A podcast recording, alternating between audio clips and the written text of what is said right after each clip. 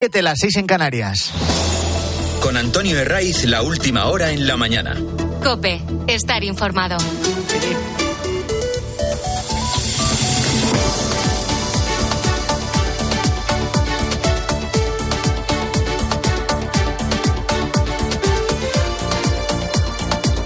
Muy buenos días, segunda hora en la mañana del fin de semana de Cope 17 de diciembre, domingo, que nos abre la puerta a una semana que no es una más.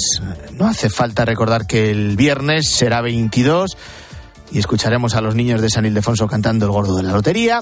Y tampoco hace falta recordar, esto mucho menos, que dentro justo de siete días será Nochebuena. La noticia de hoy está en Pamplona, a las 12 frente a la Casa Consistorial, donde cada 6 de julio se lanza el chupinazo en los Sanfermines. UPN ha convocado una protesta contra la moción de censura que va a llevar a Bildu a la alcaldía de la capital navarra, aupados por el PSOE.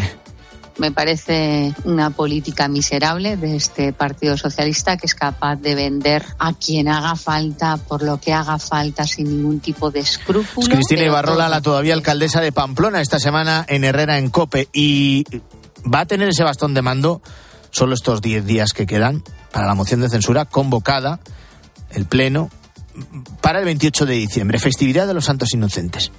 Qué cosas, ¿verdad? El partido que ha cobijado a ETA, que de matar inocentes sabe un rato, hasta 22 niños, llegará a la alcaldía de Pamplona un 28 de diciembre. Y todo con el apoyo del PSOE. No había duda ninguna de que los votos de Bildu para la investidura de Sánchez no nos iban a salir gratis. Y esto es solo lo primero que se ha desvelado, lo de Pamplona.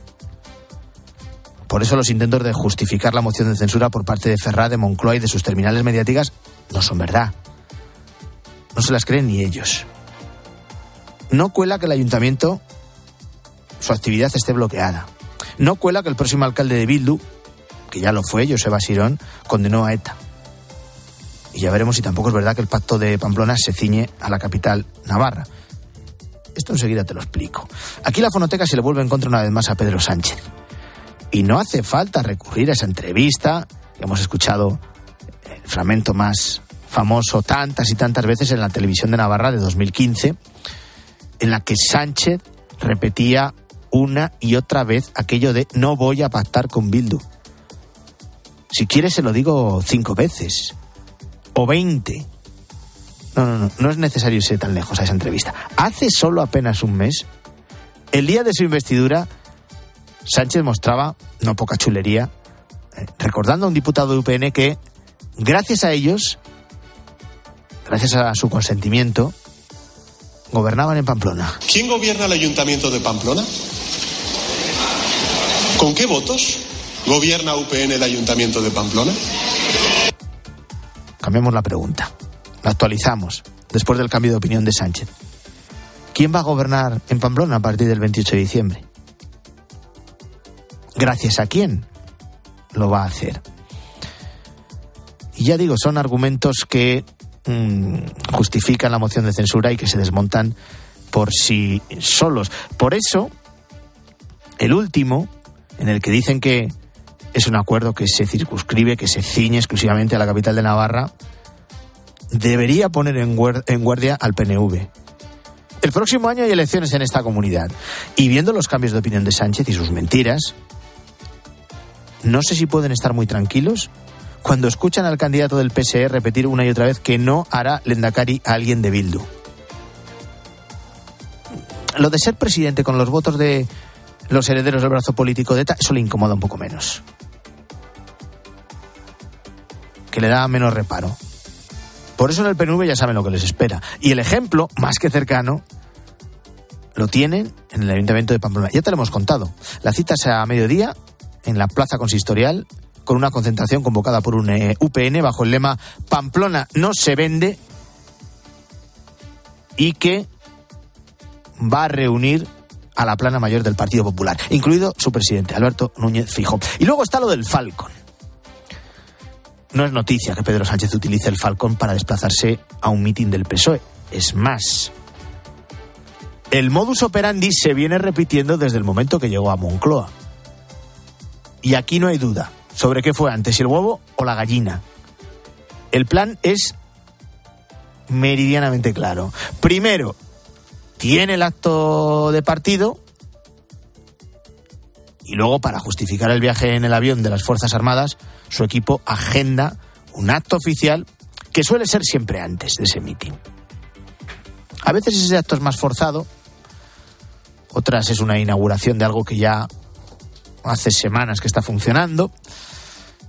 Y luego hemos visto como excusa justificación la colocación de una primera piedra, aunque las máquinas lleven trabajando en ese punto desde hace meses. Y eh, en ocasiones no disimula, que eso también ha ocurrido. Como cuando viajó en Falcon al festival de Benicassin para ver a los Killers. Eh, entonces lo camufló con una reunión con la alcaldesa de Castellón, también con el entonces presidente Chimopuz, y así, bueno, despistábamos que había ido en Falcon, por interés general del país o como un acto que pertenece a la agenda cultural del presidente del gobierno, que llegó a decir la vicepresidenta Carmen Calvo. Este sábado Pedro Sánchez tenía cita en Galicia con los socialistas de, esta comunidad. Era un mitin de partido en una especie de inauguración para los suyos de la precampaña de las elecciones gallegas de 2024, de las que ahora te hablo. El mitin era en Santiago. En Moncloa podían haberse inventado para justificar lo del Falcon cualquier cosa. Una visita a la catedral, por ejemplo, con el abrazo a la, al apóstol Santiago incluido. Pero esto no colaba, ¿verdad?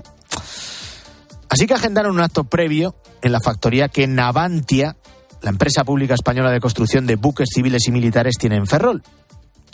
Una nueva fábrica digital de bloques en el astillero. También damos eh, un paso en el desarrollo de la nueva fábrica digital de bloques. Eh, punta de lanza del Para no perder mucho tiempo y volver a Madrid cuanto antes y pasar con los suyos lo que quedaba de sábado, eh, Moncloa que hizo comprimir la agenda. Casi al momento, oh casualidad, tenía en Santiago la convención política de los socialistas gallegos. Vamos, un mitin en toda regla con el que Sánchez ha pretendido lanzar a su candidato para las elecciones de 2024, la asunta que se llama José Ramón Gómez Basteiro. Y esta es la primera reflexión que me gustaría compartir con vosotros en esta convención autonómica después y al hilo de lo que ha dicho. ¿Cómo se trasladó Sánchez de Ferrol a Santiago? Atentos. Primero fue a La Coruña en coche. Y en esta ciudad volvió a tirar de queroseno, ese elemento tan contaminante que el gobierno quiere reducir prohibiendo los vuelos cortos en España con alternativa ferroviaria. Esto es lo que tiene firmado Sánchez con Sumar. La Coruña-Santiago en un, vuelo de apenas 12 minutos, pese a que estamos hablando de una distancia que en tren se pueda realizar en 28 minutos y en coche en tres cuartos de hora yendo tranquilo, no mucho más. El Partido Popular va a pedir explicaciones de nuevo en el Congreso sobre el uso que Sánchez hace del Falcon. Dicen que lo ha convertido en una especie de taxi personal y el trayecto entre La Coruña y Santiago lo comparan en distancia como el que puede haber entre Madrid y Navacerrada, entre Málaga y Marbella o inferior al que hay entre Barcelona y Salou o Valencia y Benicassi. A ver cuál es la excusa. Que esta vez pone Sánchez para justificar este viaje. O siguen acogiéndose a eso de que lo del Falcon es secreto. Eh, te hablaba de las elecciones gallegas, que aún no tienen fecha concreta, pero que todo apunta a que serán en el primer trimestre de 2024. No lo tiene nada fácil el PSOE, aun con Feijoya en Madrid y con Alfonso Rueda, el actual presidente de la acudiendo por primera vez a las urnas como cabeza de lista del PP. ¿Por qué? Aparte de que el candidato socialista, José Ramón Gómez Besteiro, sigue siendo desconocido, a la izquierda del PSOE habrá un duelo a cara de perro entre Sumar y Podemos con candidaturas independientes. No sabemos la fecha concreta para las elecciones autonómicas en Galicia, tampoco en el País Vasco. Todo apunta a que será en, en, ese primer semestre. La cita que está ya fijada es la de las elecciones europeas. Son el 9 de junio, domingo. Si echamos la vista atrás, estas elecciones ya sabes que se celebran cada cinco años. Las europeas fueron los comicios talismán para Podemos en 2014, aprovechando el impulso del 15M y logrando la campanada consiguiendo 1.200.000 votos y cinco eurodiputados. Desde entonces han cambiado muchas cosas. Y sobre todo en los últimos años, desde su entrada en Moncloa, en el gobierno de coalición, con un declive evidente se han quedado sin representación alguna en parlamentos autonómicos claves como Madrid. También en la propia capital, en el ayuntamiento. No tienen ni un concejal. y están al borde del abismo y de la desaparición. ¿En quién han pensado para resurgir en Podemos? Primero han tirado del cantante catalán Peret y de su canción El muerto vivo, para recordar a Yolanda Díez aquello de que no estaba muerto, que estaba de parranda. Y después Yone Belarra ha anunciado su propuesta como cabeza de lista. ¿A quién? A Irene Montero. A ver si le garantizan cinco años más con sillón y sueldo público. Hoy quiero pedirle a Irene Montero, una militante extraordinaria, una mujer inteligente, honrada, de origen humilde, que se presente a las primarias de Podemos y que si así lo decide la militancia, sea nuestra candidata a las próximas elecciones europeas. Podemos se ha situado al borde del abismo coqueteando con su desaparición, con Pablo Iglesias que sigue manejando los hilos por detrás, y han pensado que la mejor solución para darle la vuelta a la tortilla es Irene Montero, la ministra que con su controvertida ley ha puesto en la calle a más de un centenar de delincuentes sexuales y ha beneficiado a más de un millar de pederastas y violadores. Ahora quieren premiarle. Todo en su sitio. Están pasando más noticias y te las voy a contar ya en titulares con Luis Calabor. Protesta Miles de israelíes salen a la calle tras el fallecimiento por error de tres rehenes que portaban una bandera blanca. Han pedido un acuerdo urgente para la liberación de los secuestrados. El primer ministro Benjamín Netanyahu dice sentir de corazón lo ocurrido y asegura que aprenderán de este incidente. Relevo. El secretario general de los socialistas valencianos, Chimo Puig, anuncia su paso atrás en la dirección del partido. Mañana lunes propondrá a la Ejecutiva Nacional del PSPV un congreso extraordinario para elegir a su sucesor. Cumpleaños. El Papa Francisco celebra este domingo su 87 cumpleaños. El pontícipe ya está recuperado de los problemas respiratorios que le obligaron a reducir su agenda en las últimas semanas. Su santidad cumplirá en 2024 11 años al frente del papado. Plebiscito constitucional. Más de 15 millones de chilenos están llamados hoy a las urnas para aprobar o rechazar una segunda propuesta de constitución que sustituiría a la dejada por la dictadura militar entre 1973 y 1990. Llega en un momento de hartazgo electoral al ser la quinta votación constitucional desde 2020. Y con el izquierdista Boric muy cuestionado. Son las 7 y 12, las 6 y 12 en Canarias.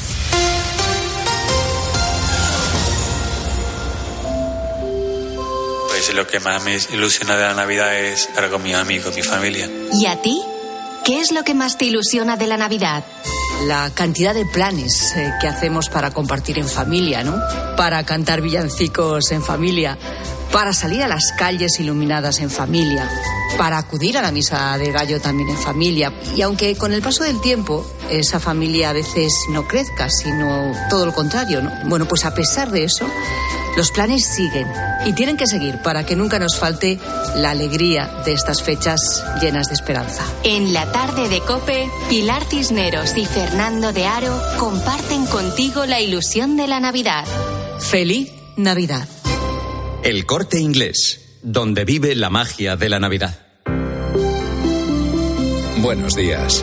En el sorteo del sueldazo del fin de semana celebrado ayer, el número premiado con 5.000 euros al mes durante 20 años y 300.000 euros al contado ha sido 8.946 08946 serie 13 013. Asimismo, otros cuatro números y series han obtenido cada uno de ellos un sueldazo de 2.000 euros al mes durante 10 años. Puedes consultarlos en juegos11.es. Hoy tienes una nueva oportunidad con el sueldazo del fin de semana. Disfruta del día. Y ya sabes, a todos los que jugáis a la 11, bien jugado.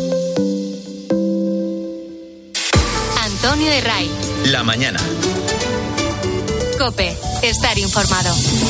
Muchos lo denominan como el juicio del siglo en el Vaticano. El Tribunal Civil del Vaticano ha condenado a cinco años y tres meses de prisión al cardenal Angelo Becciu y la prohibición de ejercer cargos públicos por un delito de estafa, malversación, autolavado de capitales y abuso de oficio.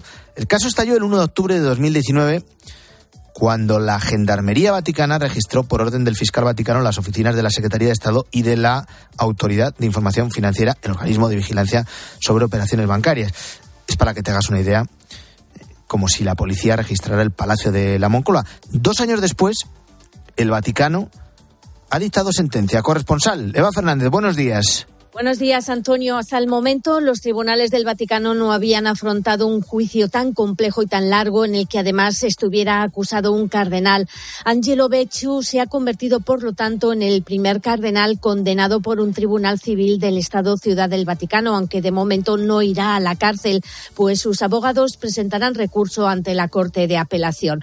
La sentencia considera que hubo delito de malversación, abuso de oficio y presión a testigos para que testimonien en falso. En el centro del proceso ha estado la compra de un edificio en Londres que creó un agujero en las cuentas de la Santa Sede de al menos 139 millones de euros, cuando en la operación inmobiliaria intervinieron asesores financieros acusados también de lucrarse y estafar a la Santa Sede. La autodefinida agente secreta Cecilia Maroña también ha sido acusada por apropiarse de un dinero que estaría destinado a liberar a religiosos secuestrados en Mali. El único de los diez imputados absuelto en el proceso ha sido Mauro Carlino, el secretario del cardenal. Gracias, Eva. Entre todos los acusados suman 37 años de prisión y el tribunal tardó 23 minutos en leer las condenas contra los 10 acusados, todos con penas entre 5 y 7 años la llamada banda de Sloan, funcionarios vaticanos e intermediarios que saquearon las arcas de la Secretaría de Estado con la compra de un edificio de lujo en Londres. ¿Para qué querían comprar ese edificio? Pues para eso hay que remontarse al año 2013, cuando el cardenal Bechu decidió invertir 200 millones de euros de sus fondos reservados en la adquisición de la antigua sede de los grandes almacenes Harrods para transformarla en apartamentos de lujo. Y seguimos pendientes del caso de Alex Bati, el joven británico que desapareció en Málaga cuando tenía 11 años en 2017 y que ha sido hallado esta semana cerca de Toulouse. Según hemos sabido, no desapareció. Se fue con su madre y su abuelo. Un periplo de seis años y tres países que ha terminado con el chico escapándose de su madre porque ella quería marcharse a vivir a Finlandia. Bati ya ha viajado de Francia a Reino Unido y hoy ha dormido en casa de su abuela, que es su tutora legal. Corresponsal en París, Asunción Serena. Alex Batty ha logrado lo que buscaba cuando hace una semana abandonó la comunidad en la que vivía con su madre y con solo 100 euros en el bolsillo estuvo andando cuatro días para llegar hasta Toulouse. Desde esta ciudad de la Aquitania, ayer a las 5 de la tarde, según ha indicado la Fiscalía, Alex tomó un vuelo acompañado por miembros de los servicios de la policía británica que habían venido a recogerle para acompañarle hasta el Reino Unido y allí esperaba a su abuela que es su tutora legal y a la que no veía desde hace seis años cuando su madre y su abuelo decidieron secuestrarlo para vivir una vida de nómadas, primero en Marruecos y desde hace dos años en Francia. Alex, que vivía en una comunidad espiritual, fue encontrado en medio de la noche por un repartidor al que contó que se había escapado porque no quería irse a vivir a Finlandia como planeaba su madre. El joven se encuentra sano y no parece haber sufrido ningún tipo de violencias a lo largo de estos seis años de secuestro, según el fiscal. Es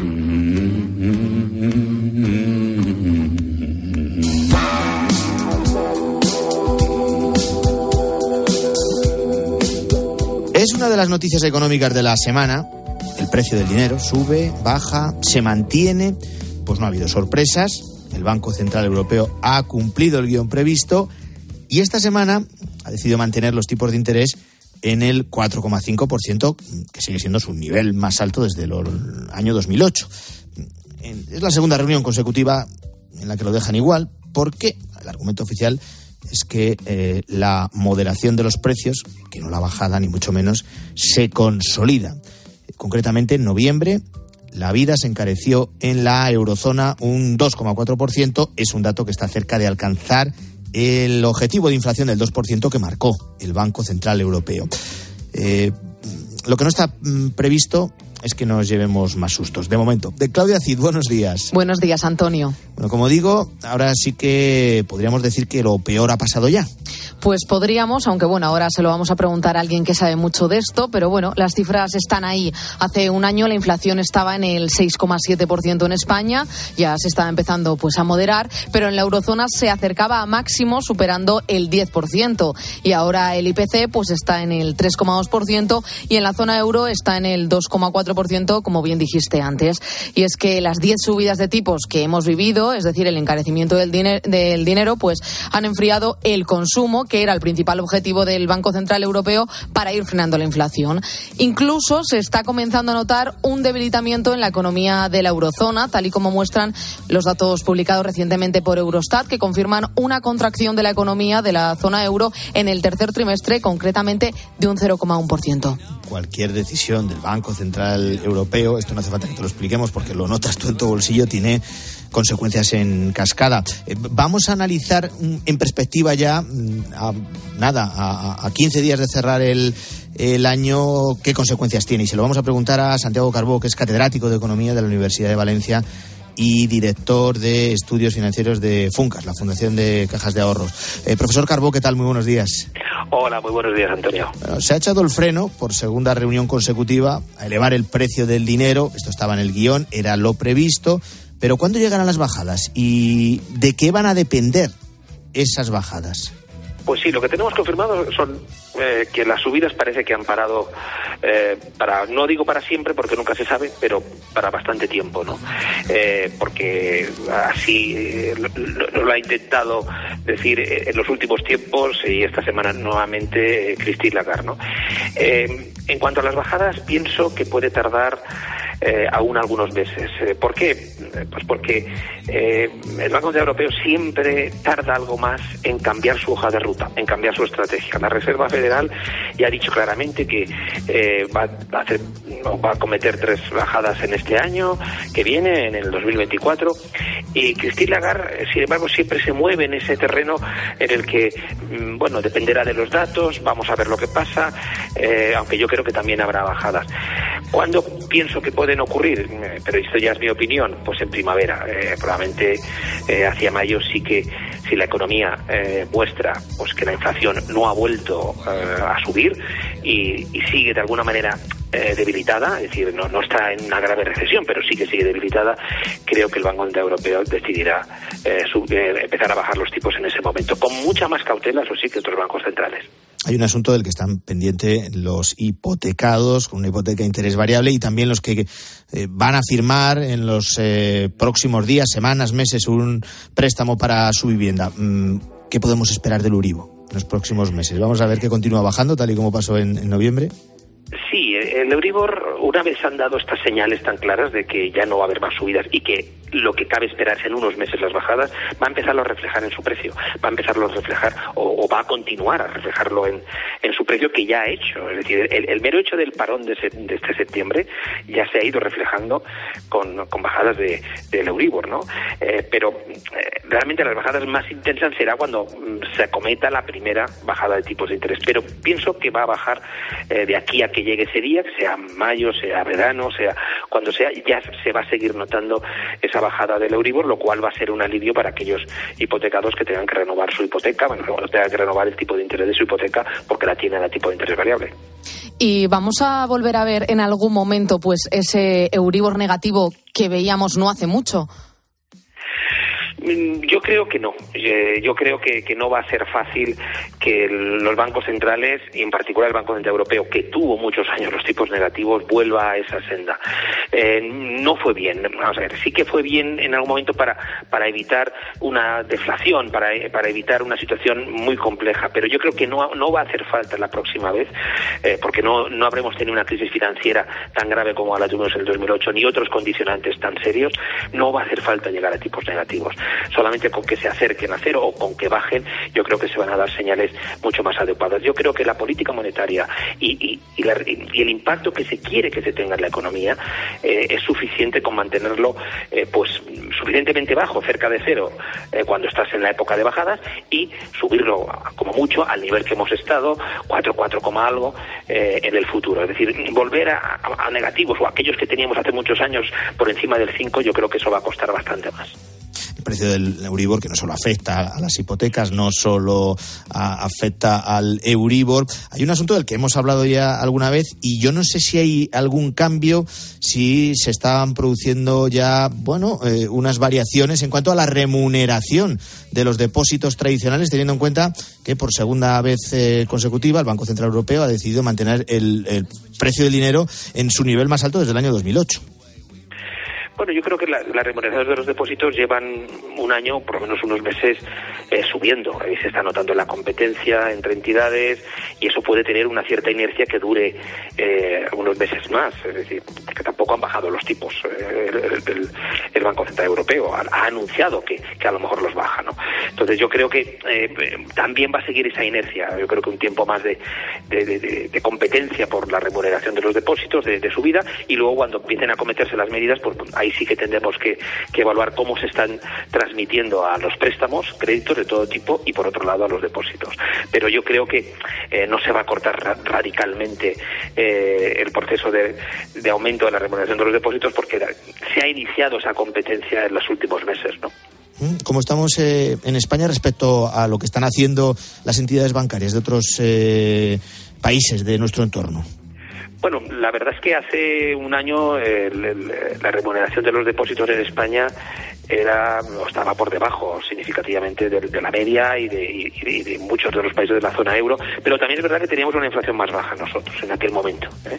En este momento nos hemos acercado ya muchísimo a la, a la media europea y dependiendo de los países pues estamos en su mismo nivel o ligeramente por debajo, ¿no? Pero se ha producido un proceso de acercamiento eh, de convergencia clarísimo con Europa, como no cabía de otra manera, además. Estas son las tendencias y estas son las consecuencias también que tienen que ver con lo del precio del dinero. Santiago Carbo, catedrático de Economía de la Universidad de Valencia y director de Estudios Financieros de Funcas. Gracias por haber estado en la mañana del fin de semana de COP. Un abrazo. Un abrazo y muchas gracias a ustedes.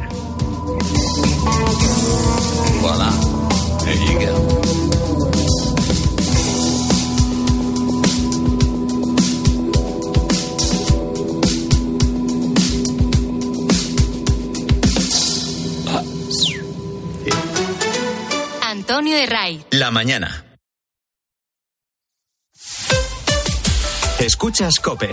Y recuerda, la mejor experiencia y el mejor sonido solo los encuentras en cope.es y en la aplicación móvil. Descárgatela. Bodegas Protos, orgullosos de pertenecer a las 50 marcas más admiradas del mundo por Drinks Internacional. María Magdalena no fue la prostituta de la que nos han hablado. Su imagen ha sido distorsionada a lo largo de los siglos, como les ha sucedido a otras muchas mujeres. Soy María Teresa Álvarez y os presento mi nueva novela, María de Magdala, editada por la Esfera de los Libros. En ella descubriréis a la más fiel y valiente seguidora de Jesús de Nazaret. Lo tiene el chef y la cartera, el pastor y la friolera. Tu primo, el bailón y el que canta esta canción. Es un extra ilusión. El 1 de enero, cupón extra de Navidad de la 11, con 80 premios de 400.000 euros. Por solo 10 euros, cupón extra de Navidad de la 11. En Navidad, todos tenemos un extra de ilusión. ¿Lo tienes tú? A todos los que jugáis a la 11, bien jugado. Juega responsablemente y solo si eres mayor de edad. UMAS, mutua especialista en seguros para el sector educativo. Ofrecemos una solución integral para los colegios y guarderías. Daños patrimoniales, responsabilidad civil, accidentes de alumnos. Más de 1.400 centros ya confían en nosotros. Visítanos en umas.es. UMAS, más de 40 años de vocación de servicio. ¿Has pensado en todo lo que pueden hacer tus manos? Emocionar, trabajar, acompañar, enseñar. ¿Y si te dijera que tienen otro poder? El poder de ayudar a otras manos a acabar con la desigualdad, la pobreza y el hambre. Únete a Manos Unidas en manosunidas.org y ayúdanos a frenar la desigualdad. Está en tus manos. Descubre el auténtico tesoro de la dehesa de los Pedroches, el jamón de bellota 100% ibérico con denominación de origen protegida. ¿Sabías que cada pieza lleva un precinto y contraetiqueta que garantizan su origen? Sin estos signos no es un auténtico jamón de los Pedroches. Elige calidad, elige autenticidad. Jamón de bellota 100% ibérico, denominación de origen protegida Los Pedroches. Europa invierte en las zonas rurales, Unión Europea, Fondo Europeo Agrícola de Desarrollo Rural, Junta de Andalucía, Gobierno de España. ¿Buscas diversión? A las 10 de la mañana la tienes asegurada en Herrera en Cope. Buenos días, amigo, buenos días. ¿Cómo es su casa? Buenos días. A mí todo el mundo me llevan de gancho. Entonces, yo voy contigo a comprar un piso, duda que no te gusta mucho y yo te digo, oye, mira, eh, el que hemos visto anteriormente me gusta más. Claro. Y además, tú fíjate que es más barato que este. Con 30 millones. Escucha Herrera en Cope, de lunes a viernes de 6 a 1 del mediodía.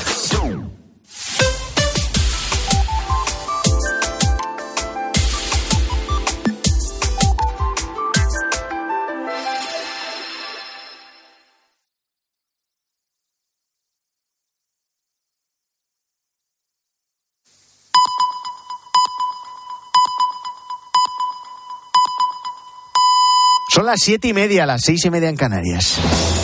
Con Antonio Herraiz, la última hora en la mañana. Cope, estar informado.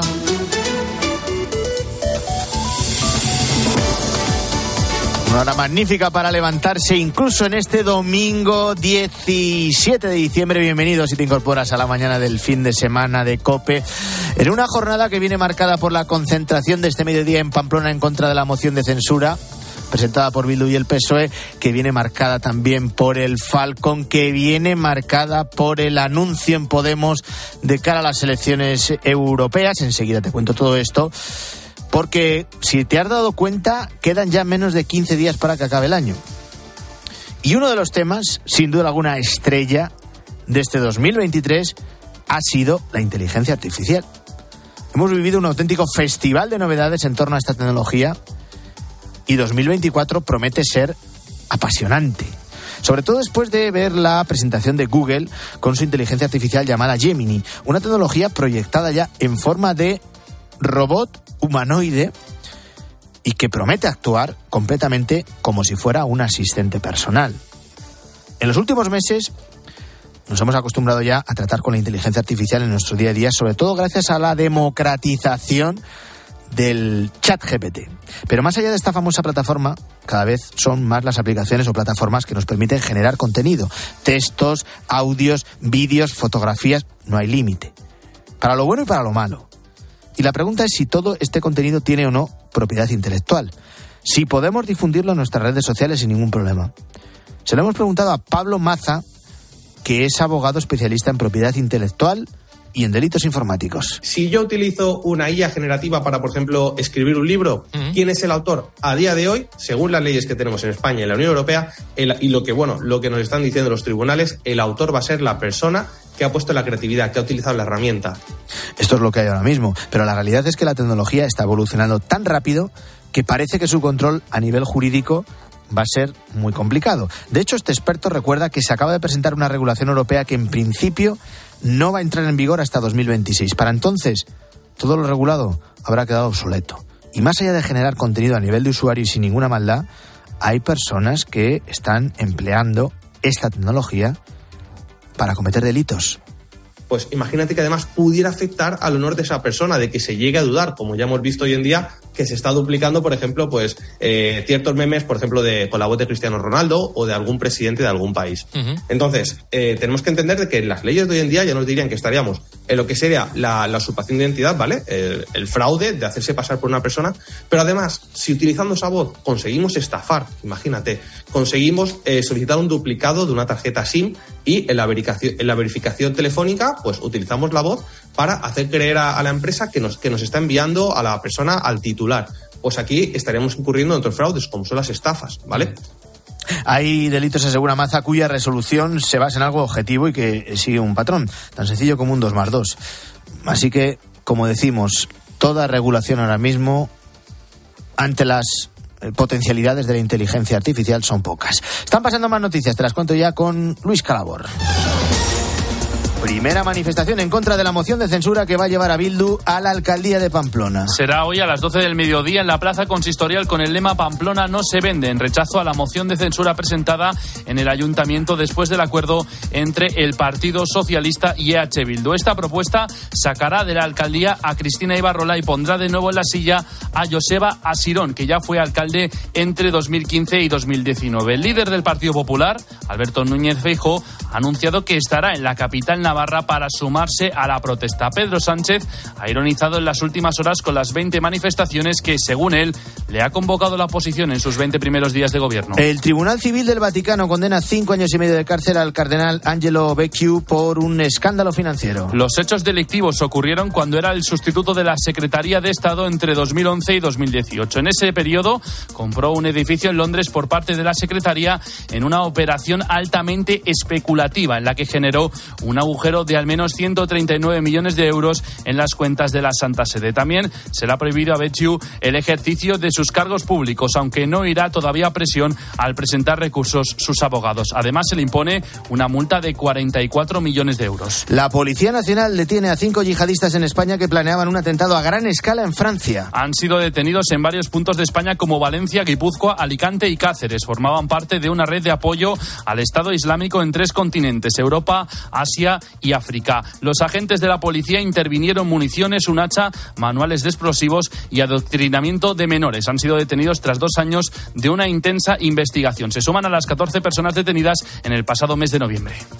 Y el Barça, que se ha dejado dos puntos en Mestalla y sigue con su mala racha Manu Pérez. Empate a uno que deja al conjunto culé a seis puntos del líder del Girona. Con un partido más, la liga se aleja. Son dos tropiezos consecutivos y la frustración se nota en las palabras de Xavi. No podemos perdonar este tipo de, de ocasiones. No, nos tenemos que exigir mucho más y mejorar. Mejorar, no queda otra. Es un punto para nosotros insuficiente, ¿no? Ir a una final y teníamos el partido totalmente controlado. Era para hacer el 0-2 y, y prácticamente sentenciar el partido y es lo que, haciendo un resumen de la temporada, lo que nos está, nos está faltando. Por su parte, el Atlético de Madrid ha caído en San Mamés por 2 a 0. El Sevilla ha destituido a Diego Alonso tras perder por 0 a 3 frente al Getafe. Y el Celta sale de los puestos de descenso tras su victoria por 1 a 0 al Granada. A las 2 sigue la jornada con el Almería Mallorca, 4 y cuarto la Real. Recibe al Betis a las 6 y media Las Palmas Cádiz. Y cierra el domingo a las 9 de la noche el Real Madrid Villarreal. En badminton, Carolina Marín tiene la opción de hacerse con otro título. La final del World Tour Final será a las 8 menos 20. Su rival será Tai Su Jin, lo que supone que es la reedición de la final de 2020. Vamos con lo que cuentan los periódicos. Guillermo Vila, buenos días de nuevo. ¿Qué tal, Antonio? Buenos días. Volvemos a encontrar el malestar de los jueces por la ley de amnistía y las presiones políticas que reciben a diario. Pone voz a esas críticas María Jesús del Barco, presidenta de la Asociación Profesional de la Magistratura. Dice que hay una campaña de acoso y derribo al Poder Judicial, que lo único que garantiza la convivencia es que se cumpla la ley y que confía en que Europa, a través del Tribunal de Justicia de la Unión Europea, paralice la ley de amnistía. Unas presiones que vuelve a vertir hoy Rufián en el país. Una entrevista en la que también afirma que si tienes suficiente fuerza con Sánchez, dice, puedes llegar a negociarlo todo. De hecho, esa cercanía de Sánchez con sus socios separatistas se está empezando a preocupar en círculos del PSOE. Lo explica Fernando Garea en su crónica del El Español. El arranque de legislatura crea dudas en el PSOE. Vamos a remolque de Junts y trastabillados, dicen estos dirigentes. En esta misma línea, el mundo asegura que hay división entre los ministros ante el error de la futura foto con Puigdemont. Una reunión con el fugado que ya está el país da por hecha. Sánchez rompe con los últimos tabúes, titula este diario. Los últimos tabúes que eran reunirse con un prófugo de la justicia y ese pacto con Bildu. Una entrega, la de Pamplona, que ha causado dolor en las víctimas del terrorismo, a quien ABC dedica hoy su portada, entre otras María Caballero, hija del concejal de UPN Tomás Caballero, a quien le parece increíble que el PSOE entregue en bandeja Pamplona para que Sánchez pueda estar en su sillón. Gracias, Guillermo. 7 y 37, seguimos.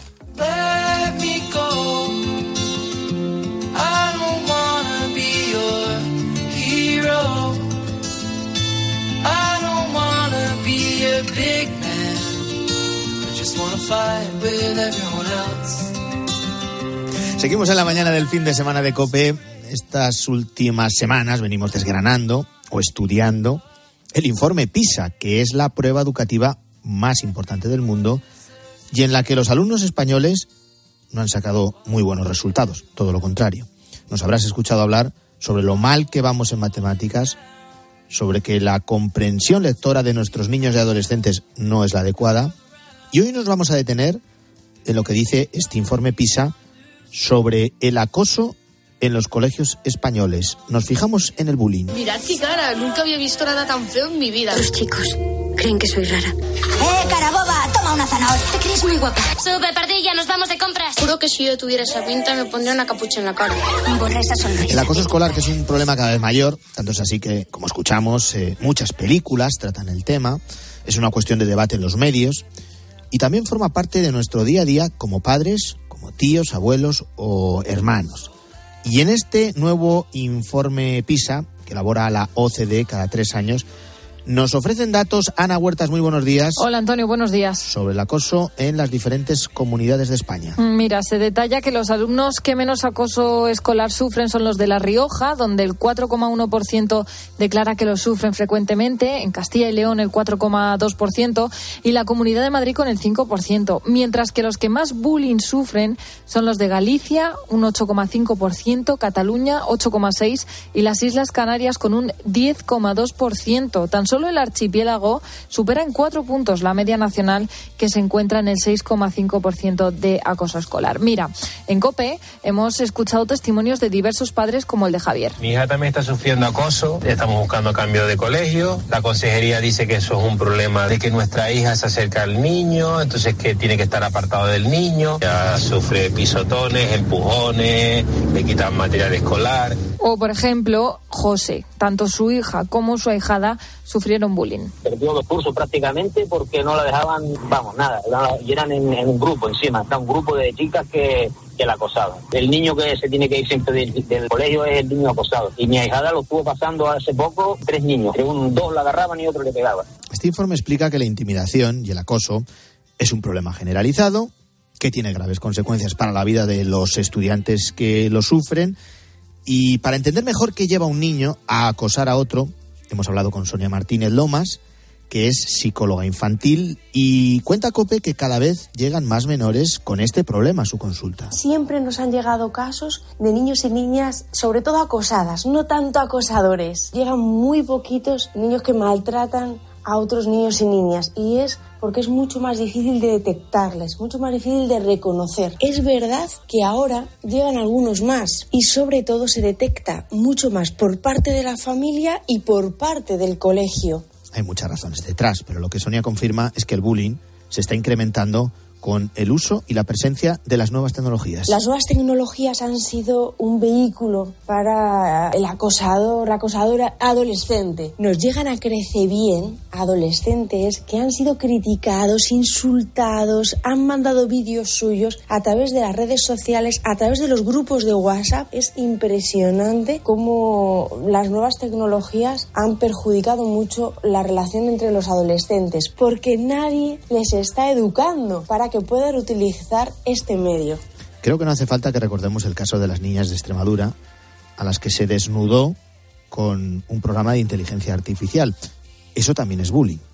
De hecho, el documento advierte de que el ciberacoso se ha convertido otro tipo de acoso. También hemos preguntado a la psicóloga infantil sobre el perfil de aquellos niños que hacen bullying y también sobre el que lo sufren, ¿no? Los que reciben ese bullying. Vamos primero, Antonio, con el acosador, porque detrás pues hay un problema. Lo que lleva a un niño o una niña a, a acosar a otro niño es la falta de habilidades sociales. No saben muy bien cómo relacionarse y a través de este tipo de relaciones los niños le buscan, le admiran, hay otros que le tienen miedo y por eso hacen lo que ellos quieren. Es una falta de habilidad social. También hay niños y niñas que han vivido ellos mismos eh, acoso y la única manera que han visto de cambiar, de darle la vuelta es haciéndolo ellos mismos. Bueno, y en la otra parte pues están las personas, esos niños que reciben ese acoso, que suele ser precisamente por falta de seguridad. Los niños y niñas más susceptibles a recibir acoso son aquellos que son tímidos, que se sienten inseguros, que se dan poco valor.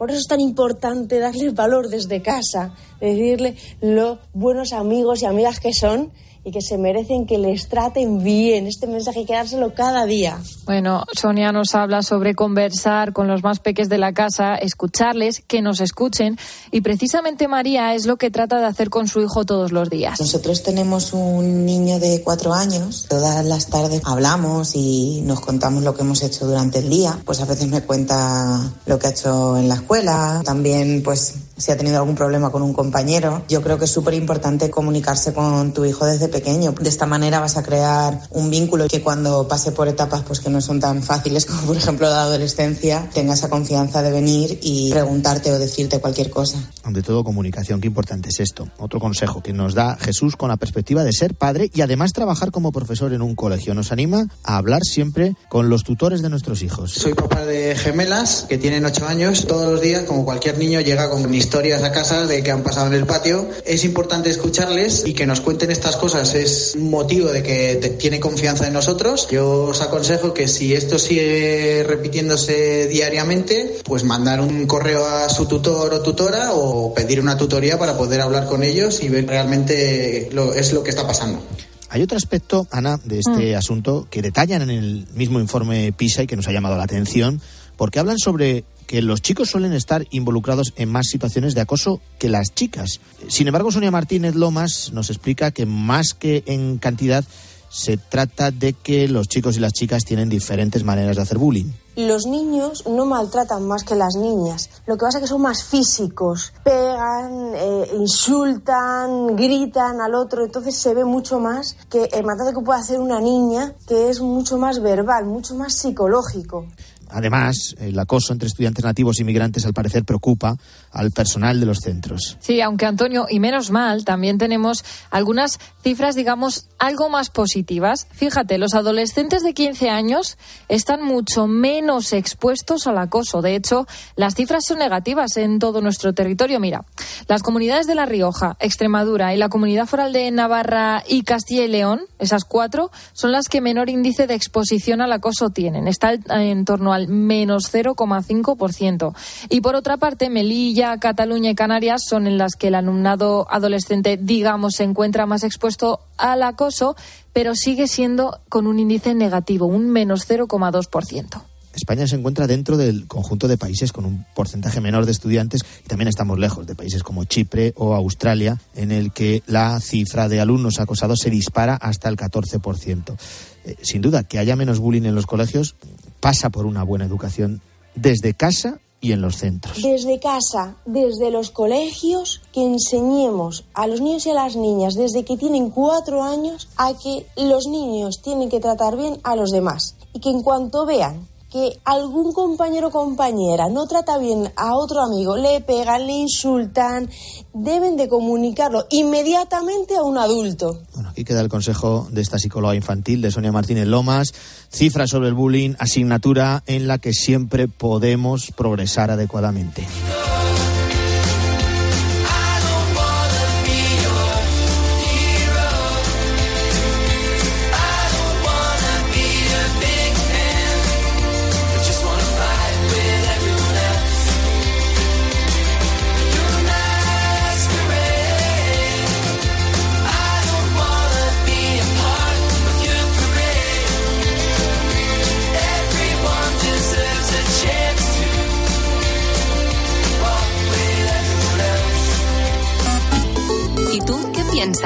Escríbenos en Twitter, en arroba cope y en facebook.com barra cope.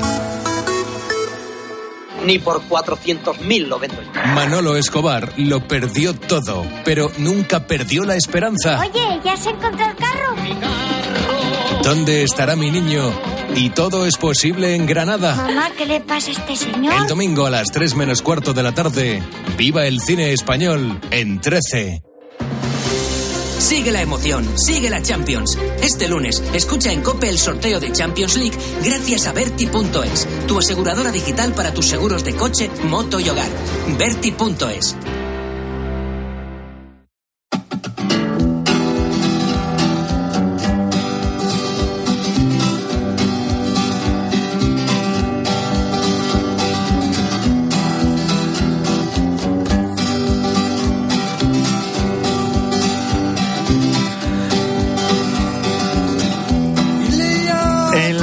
fin de semana de COPE vamos con un tema que ocupa y que preocupa a los 9 millones de pensionistas que hay en España.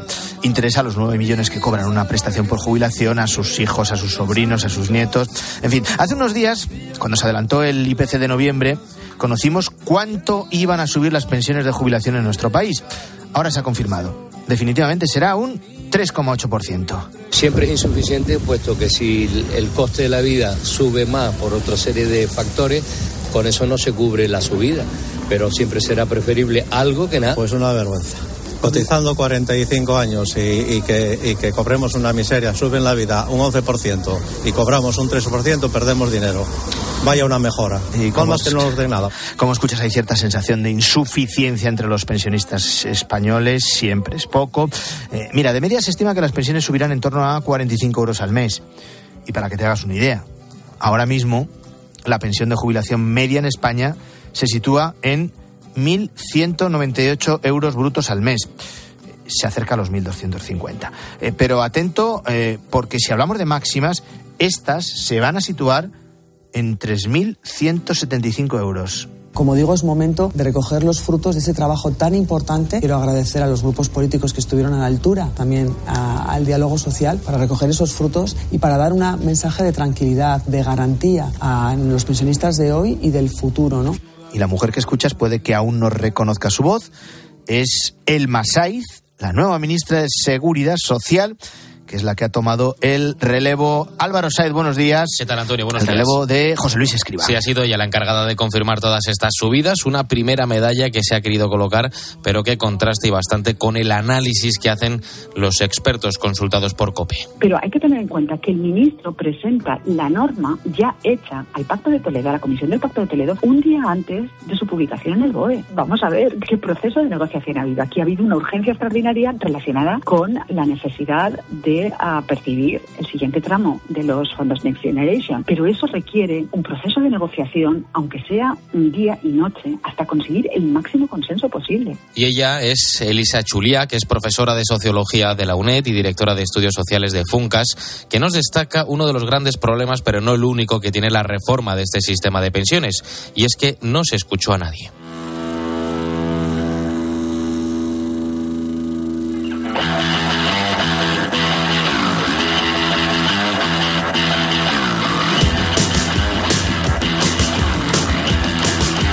Ahora seguimos analizando qué implica este nuevo sistema de reparto, qué opinan los pensionistas. Pero antes, Álvaro, estamos hablando de las pensiones de jubilación, porque son las que afectan a más personas a 9 millones de españoles, pero es que hay más. Sí, hay más de 9 millones de jubilados en España que perciben pensión de jubilación, pero la realidad es que no son las únicas pensiones que se pagan. En total, hay casi 12 millones de perceptores de otras prestaciones que van a ver mejoradas sus pagas mensuales. Por ejemplo, la de viudedad que afecta a más de un millón y medio de españoles. Y en este caso, con la revalorización pactada del 3,8%, van a subir de media 32 euros y medio al mes. Pero ojo, que algunas, la de madres con hijos, van a crecer un 14%, es decir, 127 euros al mes. Esto es la de viudedad. Luego está la de orfandad, que en la actualidad la cobran en España 320.000 personas. Y aquí se cobra un porcentaje de la base reguladora del fallecido, es decir, a mayor salario del progenitor, mayor será la prestación. En un caso práctico, si antes cobrabas de orfandad 240 euros al mes, en 2024 vas a cobrar 249. Y en el caso de las prestaciones de incapacidad, ¿qué ocurre? Recordemos que están fuera de las conocidas como pensiones contributivas y la perciben casi un millón de personas. Sí, pues esto va a ser igual que con las otras. Su valor se va a incrementar un 3,8%. En el caso de personas de 65 o más años con incapacidad permanente, van a subir por primera vez de los 1.000 euros. Todas estas reformas van a incrementar el gasto en pensiones a cifras récord.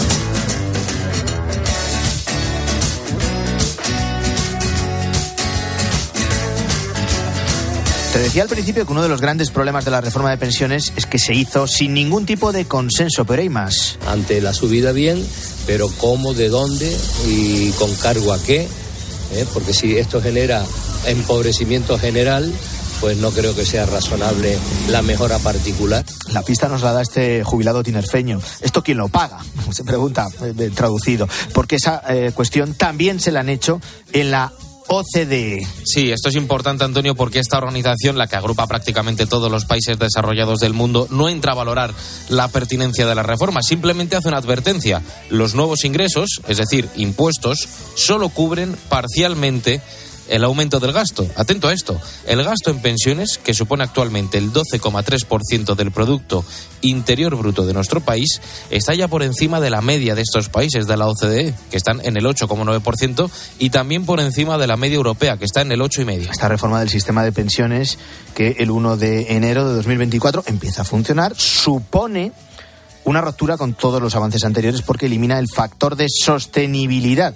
Esto lo recuerda Elisia Chulián, directora de Estudios Sociales de Funcas. En realidad, ese marco de sostenibilidad, y eso es lo importante de esta ley, eh, ese marco de sostenibilidad propuesto en, el Real Decreto Ley cambia completamente el paradigma de la política de pensiones en España que habíamos mm, desarrollado desde los años 90. Eran reformas orientadas fundamentalmente a contener el aumento del gasto público en pensiones. Si le preguntamos al Gobierno, esto tiene solución todo lo que tiene que ver con las subidas de las eh, bases de cotización, fomentar la eh, permanencia en la, vida laboral. Eso es lo que hace que el, que el, cuadro macroeconómico, por decirlo de alguna manera, o las previsiones sobre las que se ha hecho esta, esta reforma de pensiones sea algo absolutamente razonable.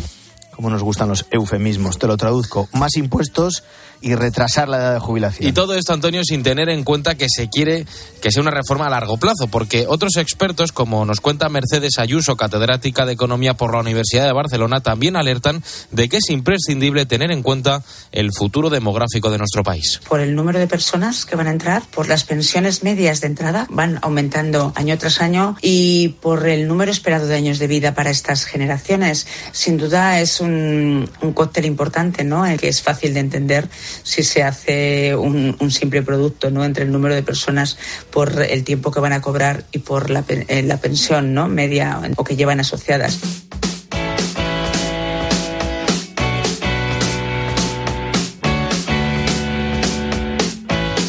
Para afrontar esos cambios necesarios que piden los expertos, un modelo más sostenible, un modelo donde el gasto esté controlado y que siga buscando el mantenimiento del estado de bienestar, es necesario primero conocer cómo está evolucionando la sociedad. Y de ahí la importancia de haber hablado con Elisa Chulia, profesora de Sociología de la UNED y directora de Estudios Sociales de Funcas. Pero es que ahora los que llegamos a la jubilación tenemos estudios, hemos viajado, mejor salud, por supuesto. Ah, nos encanta disfrutar de exposiciones. Claro, tenemos esos recursos. E, es más, los jóvenes empiezan a plantearse esa cuestión de la, lo que llaman el equilibrio entre trabajo y ocio o vida no dedicada al trabajo ya desde mucho antes.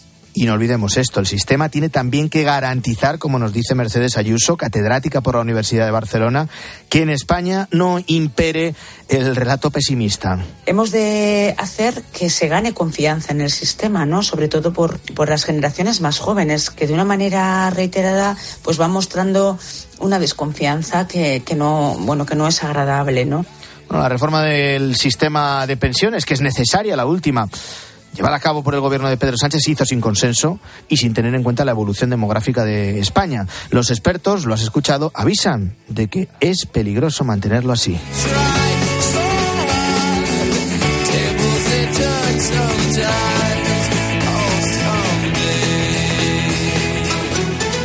Antonio de Ray. La mañana.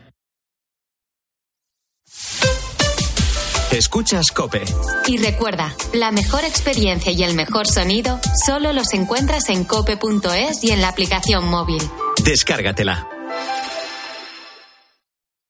Nochebuena en casa de tus tíos, Navidad en el pueblo, Nochevieja en tu ciudad con tus amigos. Porque hay muchas razones para moverte estas fiestas, el mejor regalo que podemos hacerte desde BP es seguir dándote hasta 20 céntimos por litro de descuento en tus repostajes con la app Mi BP para que pases la Navidad con los tuyos. Descárgate la app Mi BP y sigue ahorrando en Navidad. Consulta condiciones en mibp.es. Ni por 400.000 lo vendo. Manolo Escobar lo perdió todo, pero nunca perdió la esperanza. Oye, ¿ya se encontró el carro? ¿Dónde estará mi niño? Y todo es posible en Granada. Mamá, ¿qué le pasa a este señor? El domingo a las 3 menos cuarto de la tarde, viva el cine español en 13. ¿Sabes lo que se lleva? Se lleva la repostería sin, sin huevo. Con Yolanda, claro. Solo con Yolanda los bizcochos, las magdalenas, todos los dulces salen esponjosos y suaves. Y todo sin huevo. Por eso con Yolanda, la repostería sin huevo está de moda. Yo, Yolanda, es lo que se lleva. En la sección de harinas de tu súper. Nos encontrarás en todas las redes sociales. Te compra tu coche, te compra tu carro, te compra tu buga. Te compra tu furgo, te compra tu moto, te compra tu auto, caravan. ¿Te han hecho una oferta? te la mejoramos. Has oído bien. Mejor precio garantizado y compromiso de pago en 24 horas. Ven a vernos. En la histórica ciudad de Peñafiel, la capital de la Ribera del Duero, se encuentra el fantástico Hotel AF Pesquera, rodeado de más de 100 bodegas y a los pies del castillo que hoy es el Museo del Vino. Disfruta de una estancia inolvidable, enoturismo, catas de vino y disfruta de la rica gastronomía en su restaurante Orígenes. Hotel AF Pesquera, el Hotel de la Ribera del Duero, familiafernandezrivera.com. Nadie se ha ido de aquí sin encontrar su deseo. ¿Te has enterado? Hay un lugar mágico en el que los deseos de todo el mundo se cumplen. Solo tienes que visitar el corte inglés y descubrir cuál es el tuyo de verdad.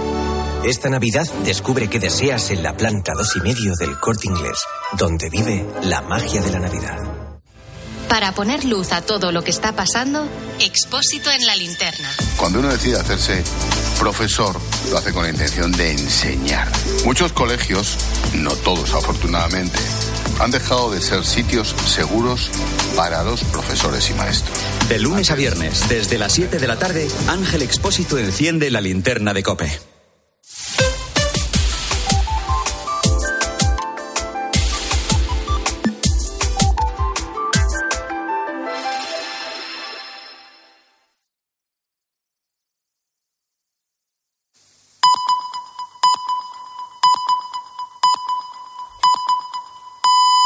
Son las